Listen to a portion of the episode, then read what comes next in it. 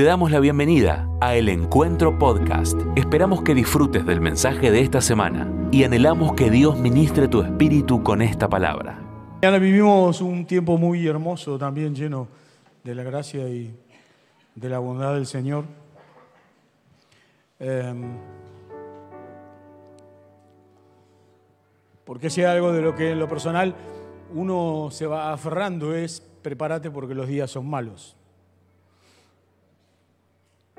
Mi visión, nuestra visión, el mandato de Jesús es prepárate porque los días son malos. El apóstol Pablo lo describe perfectamente. Aprovechen bien el tiempo. Aprovechen bien el tiempo, porque los días son malos. Claro, desde una perspectiva de angustia y de, certidumbre, eso puede ser una mala noticia, pero en el ámbito en el que a nosotros o al de muchos de nosotros nos toca vivir, es una muy buena noticia, porque en ningún momento el Señor Jesús nos dijo que no íbamos a tener problemas. No lo hizo con los discípulos antes de morir en la cruz. Y aún todos los discípulos, cuando se inaugura la iglesia, hablan de esto. Hablar del tiempo que estamos viviendo es hablar de, algo que, no sé, estos últimos días eh, se dio esa cosa, güey, pero esto, toda la vida pasó lo mismo, ¿no? ¿No? con el tema de las elecciones y esto y lo otro. Con Lili nos acordábamos de nuestra historia en el 2001. Es igual que ahora. Vos decís, ¿cómo pasó?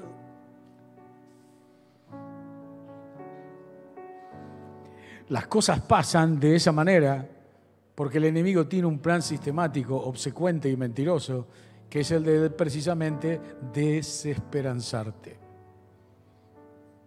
Por eso le puse como título a esta, a esta palabra, el ataque es a la esperanza.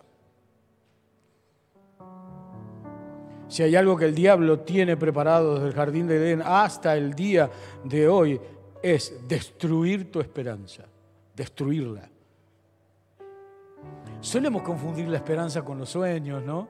A veces creemos que la esperanza es algo puramente emocional. Ay, yo tengo la esperanza de, que me voy a casar, de que el Señor me va a dar ese hombre que tiene preparado para mi vida, o de que el Señor me va a dar esa mujer que tiene preparada para mi vida y después no te lo da. Entonces, si no te lo da, ¿qué pasó? ¿Perdés la esperanza? La esperanza no es un principio humano, es un principio espiritual que nace del entendimiento de que nuestra única esperanza de gloria es Jesús. Yo no tengo esperanza en el que voy a pagar las deudas, en el que yo lo que tengo es el trabajo que hacer para pagar las deudas. Pero mi esperanza está en que el Rey de Gloria vuelve y nos vamos a ver cara a cara. Esta es la verdad de la historia. Pero si hay una obsesión que el diablo tiene, es destruir tu esperanza. ¿Por qué? Porque la esperanza es la que provee la perseverancia. O sea, si no hay esperanza, no hay perseverancia.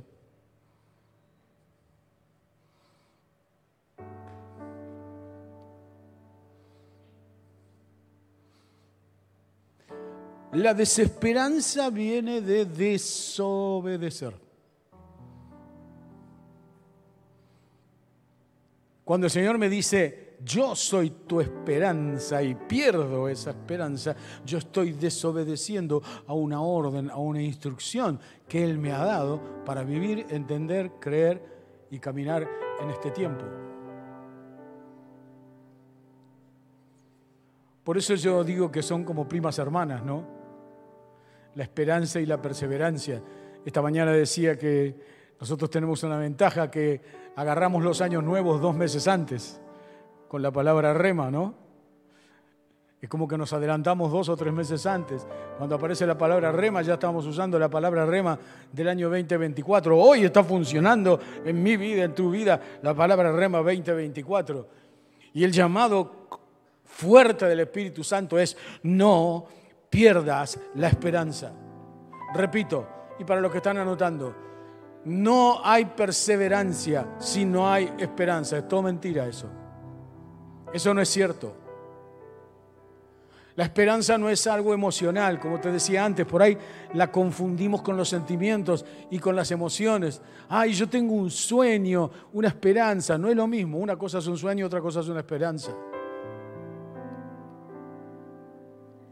Una de las crisis más grandes que todos nosotros tenemos es no entender cómo nos ve Dios, cómo te ve el Señor y cómo me ve el Señor. Es el apóstol que dice que Él nos ve desde lugares celestiales en Cristo. O sea, Él nos ve esperanzados. No hay otra manera de ver a Jesús volver y reinar con Él si tu esperanza está destruida. Si tu esperanza está angustiada, entristecida. Seguramente esta noche aquí hay muchos que están con crisis de esperanza y que tomaron la decisión de levantar el pie al acelerador o tirar la toalla y decir, bueno, ya está, hasta acá llegué.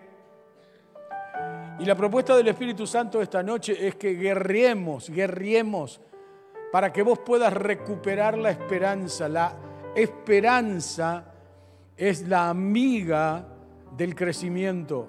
Cuando hay esperanza hay crecimiento en tu vida personal. Cuando hay desesperanza, te morís. Te morís, te desactivás. Se te conflictúa la vida, tenés crisis con todos y con todas. Discusiones, peleas. Nada te viene bien. Y vos decís, pero ¿qué pasa? ¿Será mi carácter que está así? ¿Será? No, no, no es ni tu carácter ni nada. Perdiste la esperanza de gloria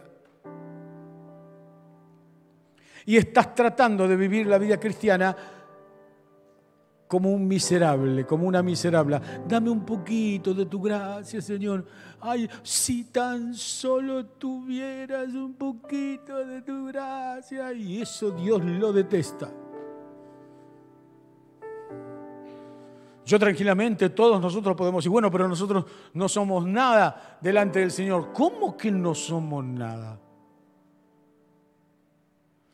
Eso no es verdad. Somos hijos redimidos, restaurados. Somos la línea de sus ojos. Somos el motivo de su muerte y resurrección en la cruz.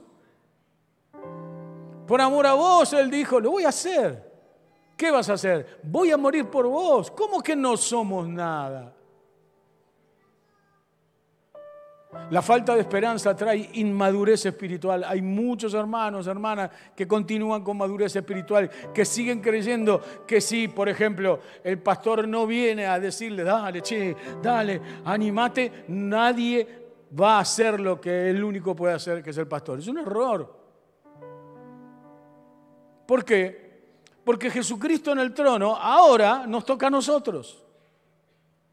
Ahora te toca a vos, ahora me toca a mí. Soy yo el que tengo que ganarle a mi angustia, a mi tristeza y a mi desesperanza. Para que verdaderamente la perseverancia que hemos recibido como palabra profética en este tiempo nos mantenga tan fuertes, tan entendidos en los tiempos de Dios, que nuestra única alegría es vernos cara a cara. Capaz que te casás en el medio, capaz que te compras el auto, capaz que te compras la casa, pero eso es en el mientras tanto. Es en el mientras tanto, en el mientras tanto por ahí Dios te da el hombre que estás buscando, la mujer que estás buscando, el trabajo que estás buscando. Lo que sí sé te puedo decir en el nombre de Jesús, jamás el Señor nos va a abandonar, jamás dejará de proveernos, pero ¿sabes qué? Cuando corto la perseverancia, Él dice, no me necesita. Cuando pierdo la esperanza, ahora lo vamos a ver un rato más, yo estoy diciendo, el Todopoderoso no es Todopoderoso. Es tremendo, pero es así. A veces creemos que la desesperanza es, y bueno, tenemos un día malo. ¿Quién no tiene un día malo? Yo tengo días, semanas, meses, años. Porque somos parte de la vida. Y pretender que el Señor sea el mago de nuestra vida es una estupidez, eso no existe. El Señor no hace magia con nosotros, el Señor busca amarnos y que lo amemos. Por eso somos deudores y devolvemos esperando y apresurando. Esa es mi devolución. A lo mejor no llegás sano, pero llegás a verlo a Él, instalar su reino. Oh, gloria a Dios, ¿no? Ahora, ¿eso quiere decir que vos dejes de orar por tu enfermedad o por tu situación o por tu crisis? No, no, no, de ninguna manera. Tenemos que seguir orando y clamando con esperanza, aunque más de una vez haya sentido los susurros del diablo que dice, ya está, cortada la tirada, ya está. ¿No, ¿No te das cuenta que esto no camina? Y ahí es cuando empezamos a buscar culpables. No, lo que pasa es que lo que yo estoy viviendo es porque un día a mí me dijeron o me hicieron. Son todos argumentos mentirosos, son todas rabias del enemigo que lo único que quieren hacer es torturar tu esperanza, que no tengas esperanza, que lo único que tengas es una desesperanza. Eh, ¿Están acá, no? Yo también estoy estudiando Habacuc. Y quiero leerles un poco el texto de lo que le dio un poco de vida a este, a este mensaje. Pero lo voy a decir así, en inglés, para que nos entendamos bien, bien, bien. Si hubo un profeta que se calentó con el Señor fue Habacuc.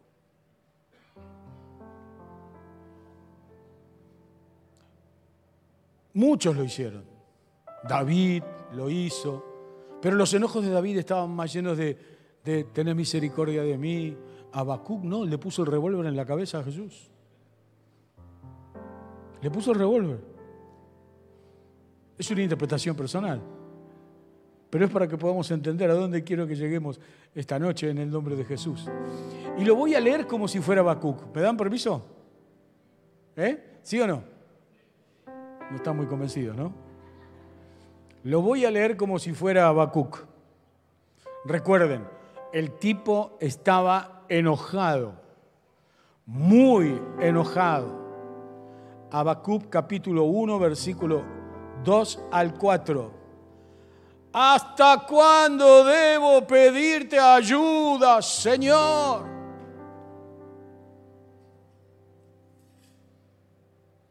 Pero tú no escuchas.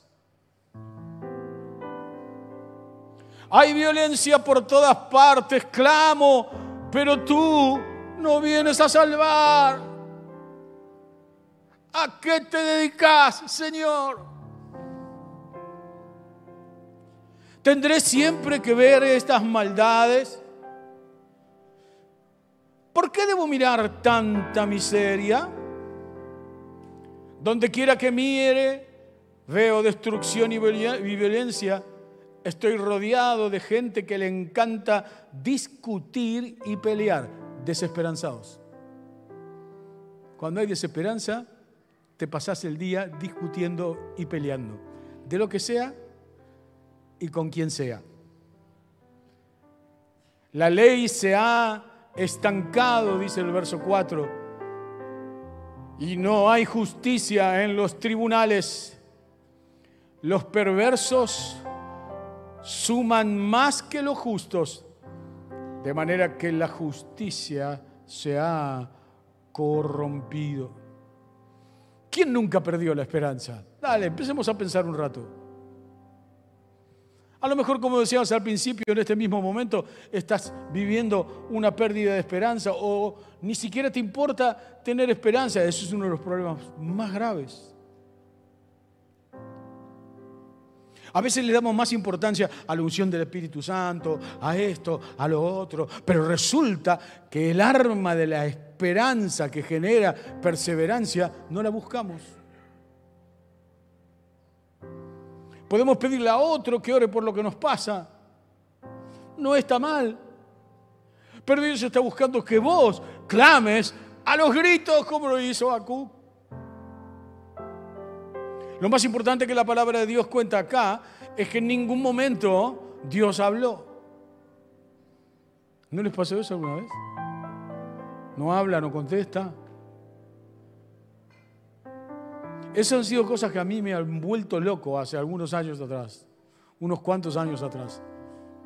De hablar y que no responda, de clamar y que no responda. ¿Qué era lo que estaba pasando aquí también? Es que los silencios de Dios no precisamente no quieren decir nada. Es que los silencios de Dios son parte de la ejecución de su plan en tu vida y en mi vida. Porque cuando Dios no habla, Dios dice, yo mando, relájate. Tranquilízate. Y hay cosas que Dios ya no habla más con vos o conmigo. ¿Por qué? Porque ya las habló muchas veces. Y a esta altura del partido tendríamos que entender que la desesperanza significa literalmente estar sin salida. Mira lo que dice, ¿eh? estar completamente perdido y sin recursos. O sea que cuando estás desesperado o desesperada, no estás deprimida o deprimido o angustiado, estás sin recursos. Estás afectado, afectada. O sea, estás sin recursos y sin salidas. No hay puertas que se abran para tu bendición. Oh, Señor, esta noche lo vamos a romper en el nombre de Jesús. Eso. Porque hay muchas puertas cerradas y como Jesús no es un manipulador, sino que Él es alfarero. Él continúa golpeando la puerta y pidiendo que nosotros abramos para poder generar esperanza. Él anhela amar y comer íntimamente con vos. ¿Podemos decir amén a esto? Esa esperanza se refiere a estar en un estado mental tal en el que uno cree que no hay esperanza alguna para la situación, sea esta cual sea.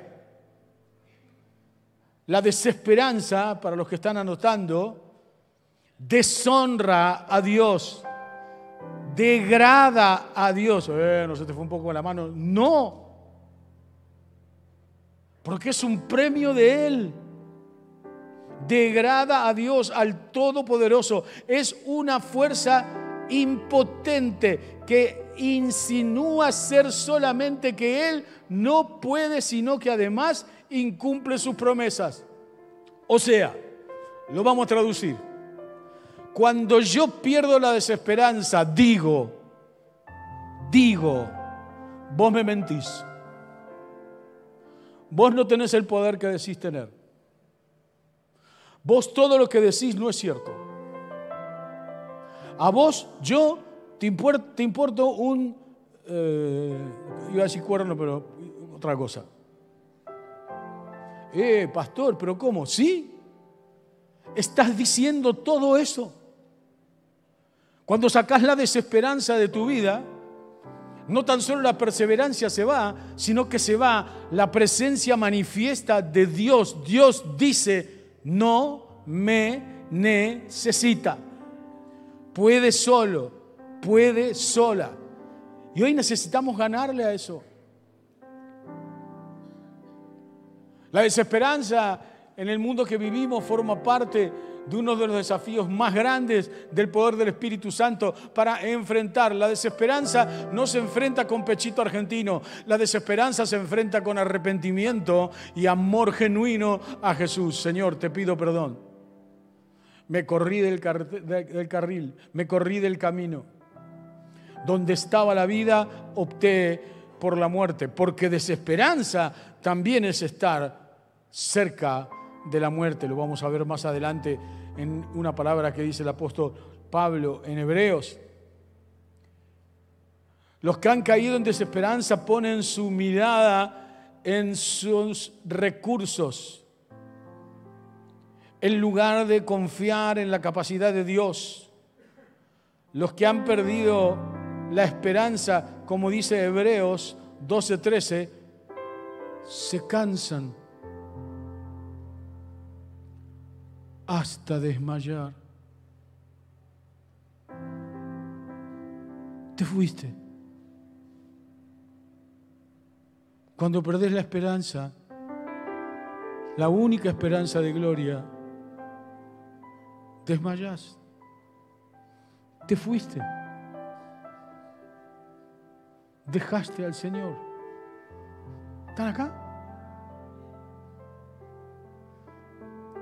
Esto es lo que la palabra de Dios dice. Por eso necesitamos no tan solo aprender, sino comprometernos con qué Dios estamos verdaderamente honrando. ¿A qué Dios estás verdaderamente honrando? En tu vida personal, en tu matrimonio, en tu familia. A pesar de lo trágica que es la desesperanza, ella no es algo desconocida, incluso para los cristianos. Muchas más veces de lo que deseamos está presente en nuestras vidas. Esta es la razón por la que Cristo nos insta a todos a orar siempre y no desmayar. Porque cuando oras y te desmayas, oraste desesperanzado. Oraste desesperanzado. Y lo que el Espíritu Santo de Dios está buscando esta tarde entre nosotros es recobremos el tiempo perdido para la gloria del nombre del Señor y para que su gracia se manifieste entre nosotros. El mismo Pablo tuvo problemas con la desesperanza y venció. Perdió la esperanza de conservar la vida. Cuando va camino a Roma y el, barco se destruye todo. Cuenta la palabra de Dios que perdió esperanza de vida, pero venció esta sensación por medio de confiar en Dios. ¿Por qué? Porque la esperanza es la fe verdadera que me hace prevalecer en el tiempo malo. Porque hermanos, dice Pablo, no queremos que ignoréis acerca de nuestra tribulación que nos ha sobrevenido en Asia pues fuimos abrumados sobremanera, más allá de nuestras fuerzas. Porque cuando el enemigo te ataca con la desesperanza, Él te ataca con más allá de tus fuerzas. Por eso no alcanza que vos renueves tus fuerzas para enfrentar esta realidad. Lo que alcanza es que tus fuerzas sean renovadas por el poder del Espíritu Santo de Dios. Más allá de nuestras fuerzas de tal modo que aún perdimos la esperanza de conservar la vida. Cuando te desesperanzás, la muerte aparece en tu noche. Hola, ¿estás acá? Cuando te desesperanzás, el enemigo susurra en todas tus noches. ¿Y si te morís? Tenés cuidado, ¿eh? Porque te podés morir. Uh, qué, Qué mala onda el pastor hoy, ¿no? Tenés cuidado, ¿eh? Por eso, como decíamos esta mañana, el diablo es experto en decir, ya está, ya está, ya fue. Ya fue. Hasta acá llegaste. Punto. Y a otra cosa. No, ya estás mayor. ¿Qué más querés? Ya estás grande. Estás viejo, te dice el enemigo. Yo estoy ahí, no estoy tanto, pero el enemigo te dice, estás viejo, estás vieja, ya no tienes las capacidades que tenías antes. ¿Y sabes qué? No es cierto, porque Dios tiene plan esperanzador y perseverante para todos y cada uno de sus hijos, sin faltar ni siquiera uno.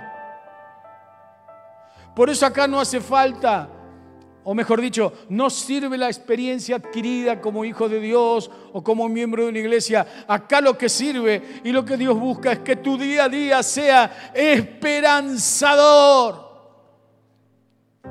Para que cuando el Rey de Gloria descienda y sus ojos llenos de fuego nos puedan mirar y decir, Daniel, Dani, Hemos estado esperando todo este tiempo para vernos y para encontrarnos y tendremos una charla personal porque a lo mejor me sano el día que el Señor viene a buscarme. Y me pasé toda la vida orando por mi sanidad. Y no es que el Señor no me sanó, sino que justo me sano el día que el Señor viene y yo digo, gloria a Dios, no dejé de orar, no dejé de orar. No dejé de orar en la enfermedad. Aunque el resultado no sea el que yo busco o aunque el resultado sea el que vos buscás. No dejes de orar en el resultado económico de tu vida. Aunque el resultado económico no sea el que vos buscás y el que vos estás necesitando, necesitamos hacerlo, necesitamos cabalgar esta carrera para que juntos en el nombre de Jesús digamos, Él es verdaderamente mi única esperanza de gloria. Por eso tiene poder. Por eso tiene poder. Por eso la hermosura de Jesús destruye al diablo. Hola, ¿estás acá? Jesús es tan hermoso, es tan hermoso que explota la cara del enemigo. Lo destruye. Y esa hermosura sigue funcionando hoy acá en tu vida. Por eso Cristo, tú eres hermoso. Cuando yo digo eso, eso viene a mí. Y yo digo, gloria a Dios. Bendito sea el nombre del Señor. Hay algo muy interesante que quisiera compartir. La Biblia dice que los ángeles responden a la voz de Dios. ¿Vos sabías que tenés un ángel asignado? Hola.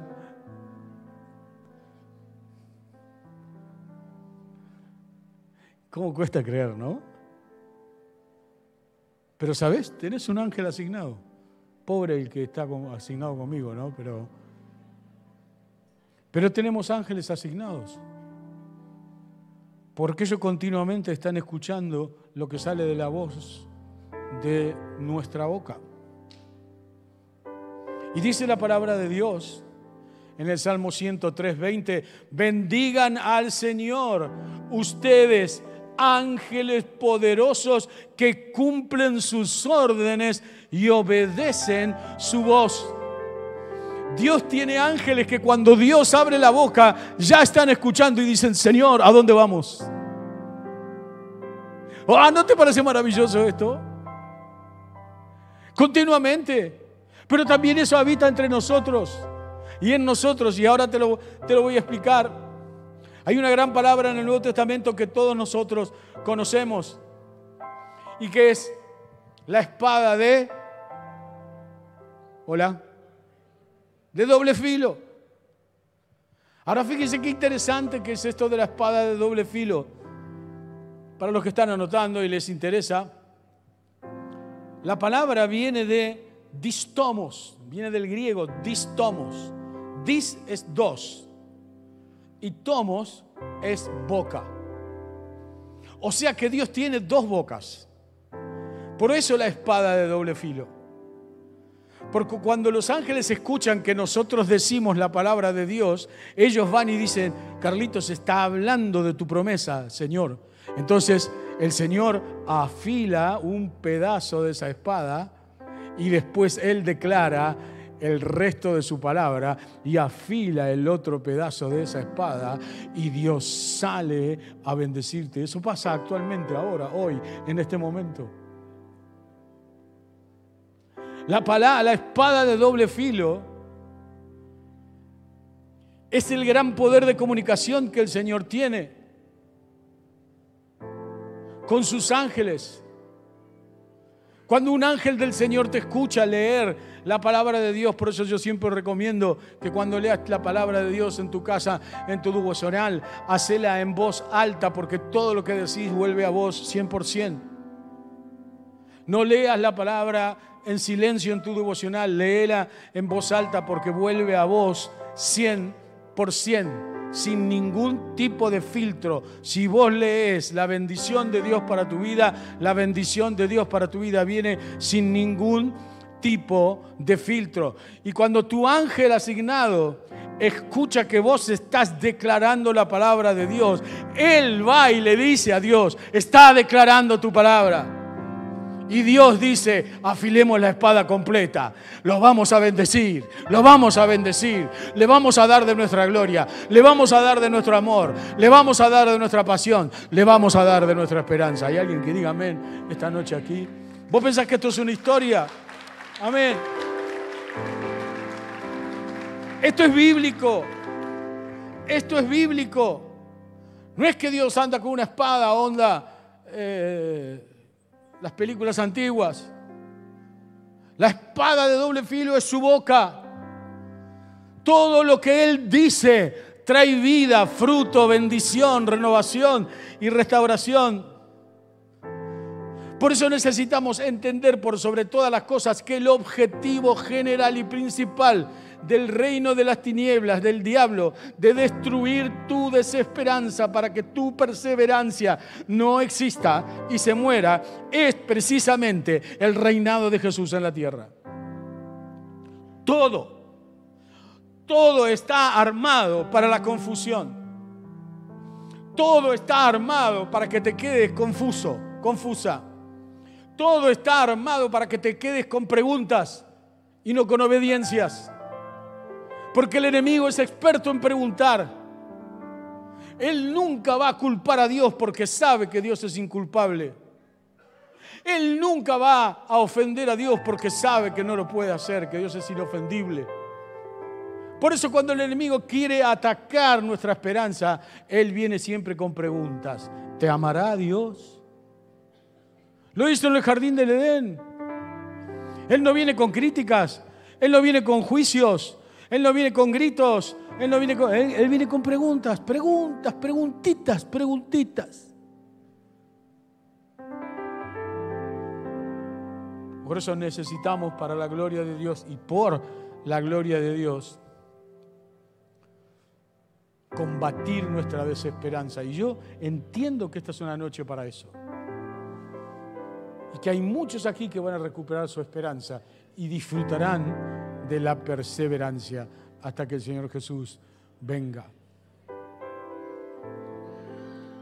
Dice Hebreos 4:12, cada palabra que Dios pronuncia tiene poder y tiene vida. La palabra de Dios es más cortante que espada de dos filos y penetra, penetra hasta lo más profundo de nuestro ser allí examina nuestros pensamientos y deseos y deja en claro si somos buenos o malos. Necesitamos en el nombre de Jesús pararnos, necesitas pararte en tu día malo y reconocer que estás viviendo un día malo. Tengo muchas cosas para compartir esta noche, pero no quiero hacerlo porque entiendo de parte del Espíritu Santo de Dios que hoy aquí hay una guerra espiritual bien profunda, bien profunda. Porque la esperanza destruye el orgullo.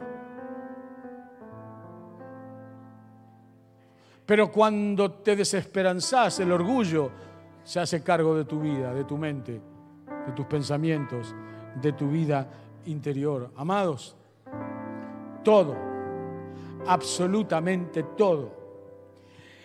El valor profético de perseverar está en renovar nuestra esperanza. Nuestra esperanza es una sola. Nuestra esperanza es única. Nuestra esperanza es Jesucristo, la gloria de Dios. Él es nuestra única esperanza. Lo demás puede pasar, puede estar o no estar, pero sí es cierto que si entendemos esto y abrimos nuestra mente, el río de Dios correrá entre nosotros sacándonos de la costa y metiéndonos en profundidades reales. Muchos de ustedes en esta noche están recibiendo palabra clara del Señor, que no se la traje yo ni ninguno de los pastores, sino que te la trajo el Espíritu Santo de Dios. Te desesperanzaste. Recupera la desesperanza. Estás enojado, estás enojada, peleas todo el día. Estás en silencio. La desesperanza es difícil de identificar. Yo me doy cuenta que estoy desesperanzado cuando me relaciono con los demás. Porque la desesperanza es muy inteligente. Porque se disfraza de emoción. Y la esperanza no es una emoción. Nutre a tus emociones, las nutre. Por eso si no tenés esperanza, tus emociones se derrumban, se fracturan.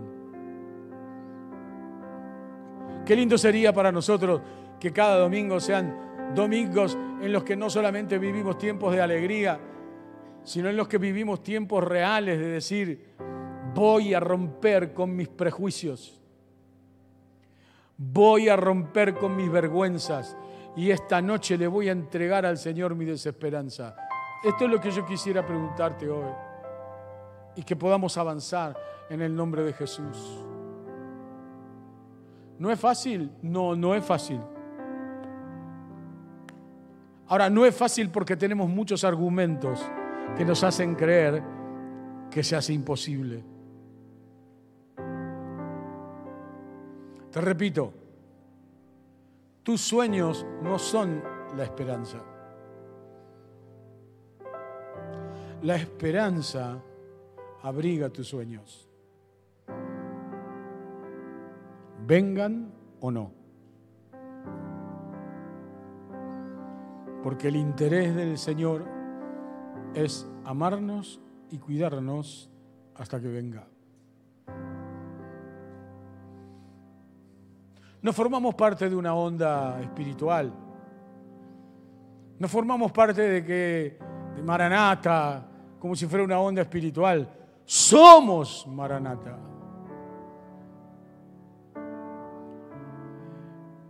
Y un pueblo, una mujer, un hombre Maranata, es una mujer y un hombre con esperanza real y verdadera. que frente al día malo se para, se para desde la intención real de su corazón de decir, Jesús es en mí mi única esperanza de gloria. Y esta la gano. La ganaré hoy, la ganaré mañana, la ganaré dentro de un año, la ganaré dentro de dos años, a lo mejor, o a lo mejor no la voy a ganar, pero sí voy a ser premiado por haber prevalecido en medio de cada una de las, de las situaciones vividas. Hay angustia esta noche acá. Y hay broncas que producen la esperanza e incluso sensaciones de muerte. Por eso nos cuesta tanto entender perseverar. ¿Qué es perseverar? Claro, ¿quién quiere perseverar? ¿A quién le gusta perseverar? Viene la noche oscura y hay que perseverar. Viene el lío y hay que perseverar. Viene la estafa y hay que perseverar. Viene la desilusión, viene, viene, viene la mentira, viene el engaño, viene la traición, viene el puñal en la espalda y hay que perseverar hasta que Jesús venga. ¡Wow! ¡Qué difícil que es perseverar!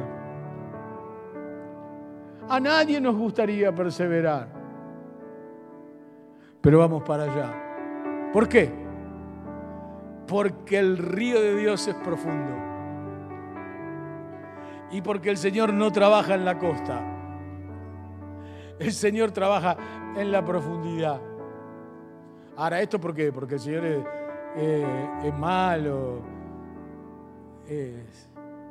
quiere hacernos sufrir no porque Él sabe que cuando estamos en lo más profundo, lo único que necesitamos es a Él. Por eso esta noche es una noche para romper viejas historias y romper viejas cuestiones que más de una vez te habrán llevado a enojarte y a convivir con ese enojo por mucho tiempo. Y el origen es una desesperanza. No sé qué me pasa. No sé qué me pasó.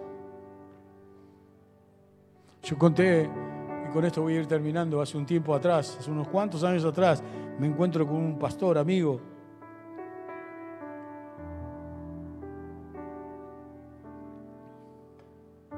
Un muchacho, un tipo que fue un mentor para mí en mis primeros días con el Señor. Y era un día en un mensaje de WhatsApp, me dice que quería hablar conmigo, que quería tomar un café. Y mientras estábamos hablando me dice, bueno, yo te llamé porque perdí la pasión por Jesús. Yo dije, ¿qué le digo? ¿Qué le digo? Ahora yo te pregunto, ya que estamos, ¿no? ¿Qué es la pasión por Jesús?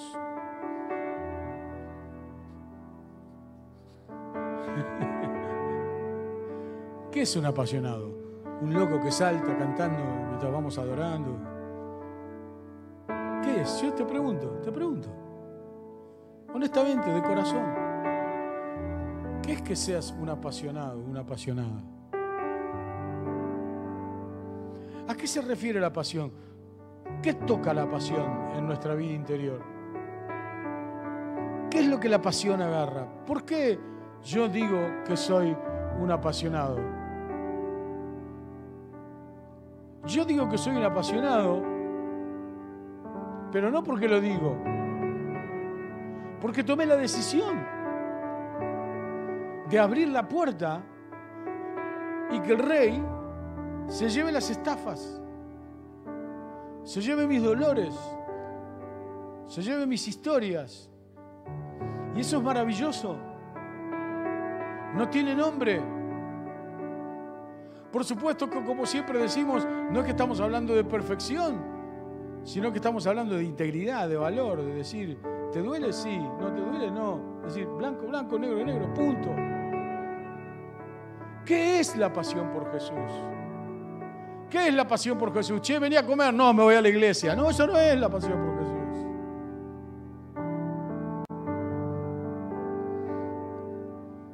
Si vos tuvieras que dibujar o escribir la pasión por Jesús, ¿qué pondrías? ¿Qué dirías? ¿Cuál sería? ¿Cuál sería la descripción de un apasionado, de una apasionada? Es que si vos no lo haces, no lo hace nadie. Es que si vos no me bendecís, nadie me puede bendecir. Es que si vos no estás en la oscuridad conmigo, nadie va a estar en la oscuridad conmigo. Eso es una pasión por Jesús. Pasión por Jesús es, es vivir entendiendo el desafío del clamor, del grito, de la oración, de decir, Señor, escúchame, te necesito, porque cuando Él ve que no lo necesitas, se va se va y Él dice, no me necesita. Y Él te hace creer, o vos te haces creer a vos mismo, a vos misma, que podés solo, que podés sola. Por eso, si tuviésemos esta noche que decir, yo quiero convertirme en un apasionado, yo quiero convertirme en un apasionado, yo te digo en el nombre de Jesús, renova tu esperanza. Renova tu esperanza de gloria. Y la pasión por Jesús será una transformación en tu vida. No, pero yo ya no cambio más. Yo soy así desde chiquitita, desde chiquitito. No, pero qué, pero cuánto, pero uno, pero dos, pero tres. Y Dios dice, terminada. Vos sos mi hija, vos sos mi hijo. Yo soy el que golpea la puerta si vos la abrís, entro y cenamos juntos. Muchas gracias por escuchar este mensaje. Es nuestra oración que el Espíritu obre en tu vida a través de esta palabra y pueda ser un canal de bendición con otros. Te invitamos a suscribirte y compartir estos mensajes. Para más información, visita nuestra web www.iglesiaelencuentro.org.ar.